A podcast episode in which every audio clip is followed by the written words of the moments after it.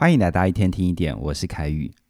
你在职场上会不会觉得自己明明已经很努力了，但主管老是对你很不放心，常常追着你要进度，或者是你跟同事做一样的工作，但不知道为什么老板就是比较信任他，这让你明明跟别人付出一样的努力，但是一谈到升职跟加薪，却总是轮不到你。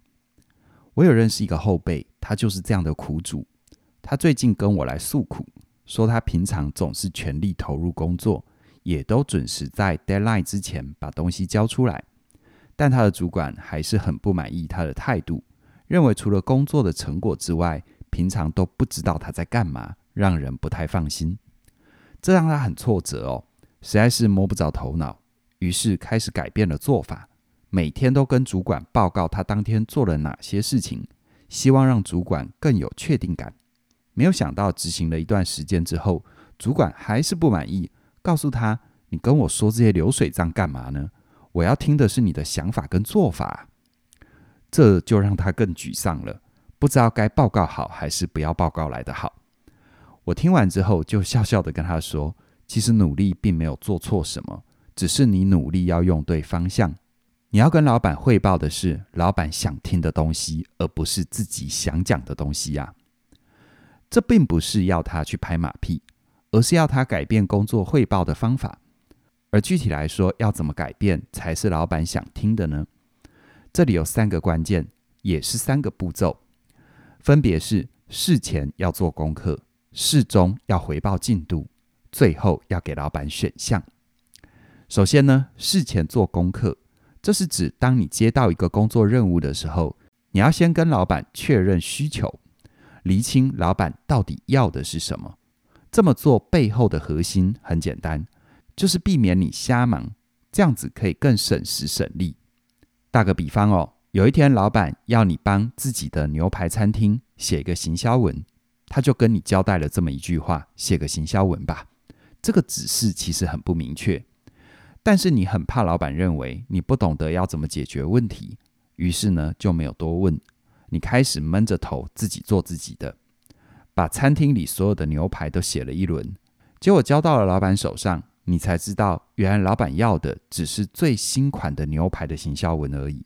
你等于白忙了嘛？你和老板其实都还蛮挫折的，这真的很可惜哦。因为很多时候老板是等着你来问他问题的，因为这样子他才能够做双向的检核，确认你的能力还有你的潜力。透过你的发问，才能够知道你是怎么看事情，还有你看到的重点到底在哪里。但是有些人可能会担心，如果我问问题的话，老板会不会觉得我把问题都丢回去给他了？其实这种时候，只要你直接讲出你的想法，跟老板核对确认就可以了。同样举牛排餐厅的例子，你在做之前，你可以这样子问老板：“请问老板。”你想促销的是最新推出的牛排，还是所有的牛排呢？那如果我从肉质、CP 值，还有餐厅的气氛作为切入的角度，你觉得可以吗？当你跟老板问了这样的问题，老板在回答你的过程当中，你就会对焦出老板到底要的是什么，而最后你再跟老板压一个交件的时间，这样子就是一个很完整的确认过程。而透过这样的方法，一来你能够厘清任务的需求，二来老板还会知道你对于事情其实自己有过脑子，自己有想法，于是呢就会对你留下比较好的印象。再来，我们看第二点，事中回报进度。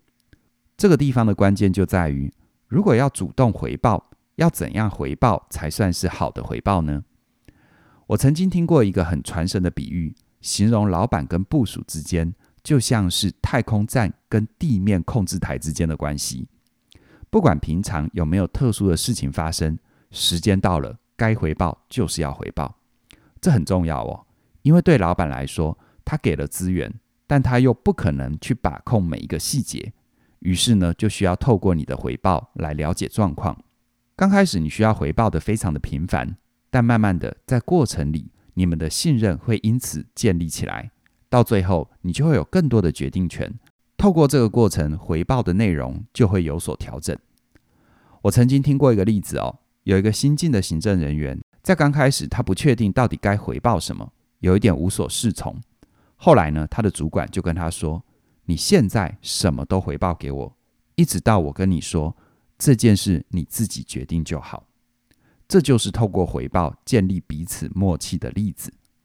而且呢，请你一定要在老板追着你发问之前就主动开口，因为通常在老板的心里会有一个时钟，等到他问你的时候，通常就已经过了最漂亮的时间点，都已经晚一步了。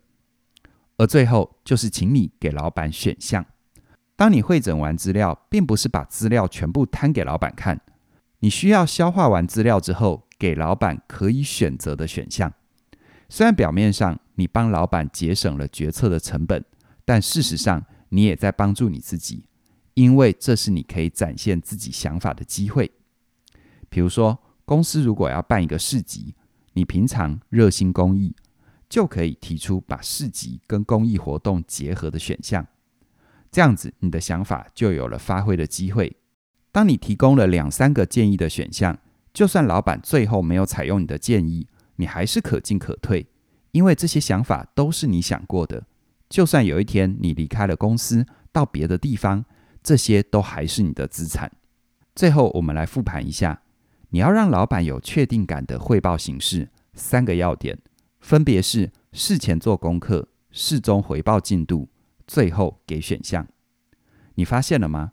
其实汇报它并不难，就是让老板减少负担，做好管理监督的工作。而这个过程，因为你是实际掌控工作内容的人，你能够在适合的时机放入自己的想法，你可以一边领薪水，一边实践自己的创意。所以回到根本，虽然你只是个员工，但在过程里，别人帮你承担了风险，让你可以实践自己。这就是在我的线上课程《全方位职涯思维》里面提到的一种支持策略的概念。白话文：良禽择木而栖。正因为你是只良禽，所以你拥有主动权。你可以择木马，选择一个能够让你充分发挥自我价值的地方。而工作的汇报就是让你展现价值的一个管道。而选择了一个合适的地方之后，要怎么样好好的发挥价值呢？在支持策略里面，我跟你分享了十个具体的执行方向。比如说，方向一，透过冲突创造良性循环。就像开头的例子。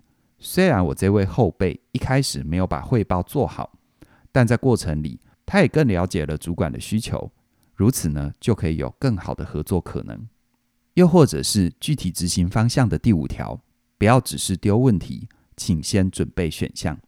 这就是在工作汇报里提供选项的部分，因为提供选项就是在释放一个讯息，你有在想这个问题要怎么解决，而且透过这些选项。能够让组织知道你的思考脉络。每个人都想要在职场里发挥价值，活出想要的人生。而除了今天所分享的支持策略之外，在全方位职压思维里面，我还会跟你分享另外五个策略，分别是在被领导阶段的尾声策略，还有领导阶段的开明跟强势策略。接下来还有在应变阶段的自主跟弹性策略。这些策略都像在职场里不同的角色的武功心法，让你不管在职涯的哪一个阶段都能够安身立命、笑傲江湖。而如果你想要在自己的职涯里稳定的朝目标前进，你还需要提升使用时间的效率。这也是我另外一门线上课程——时间驾训班可以帮助你的。而更棒的就是，从即日起一直到二月十六号这段时间。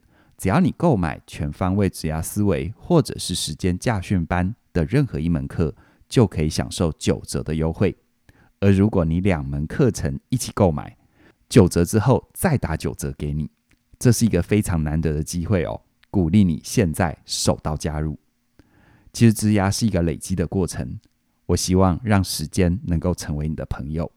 请记得，不管你在什么样的角色，你都可以好好的展翅高飞。只要你能够相信自己，相关的课程连接在我们的影片说明栏里，期待你的加入。希望我能够跟你一起学习，一起前进。那么今天就跟你聊到这边了，谢谢你的收听，我们再会。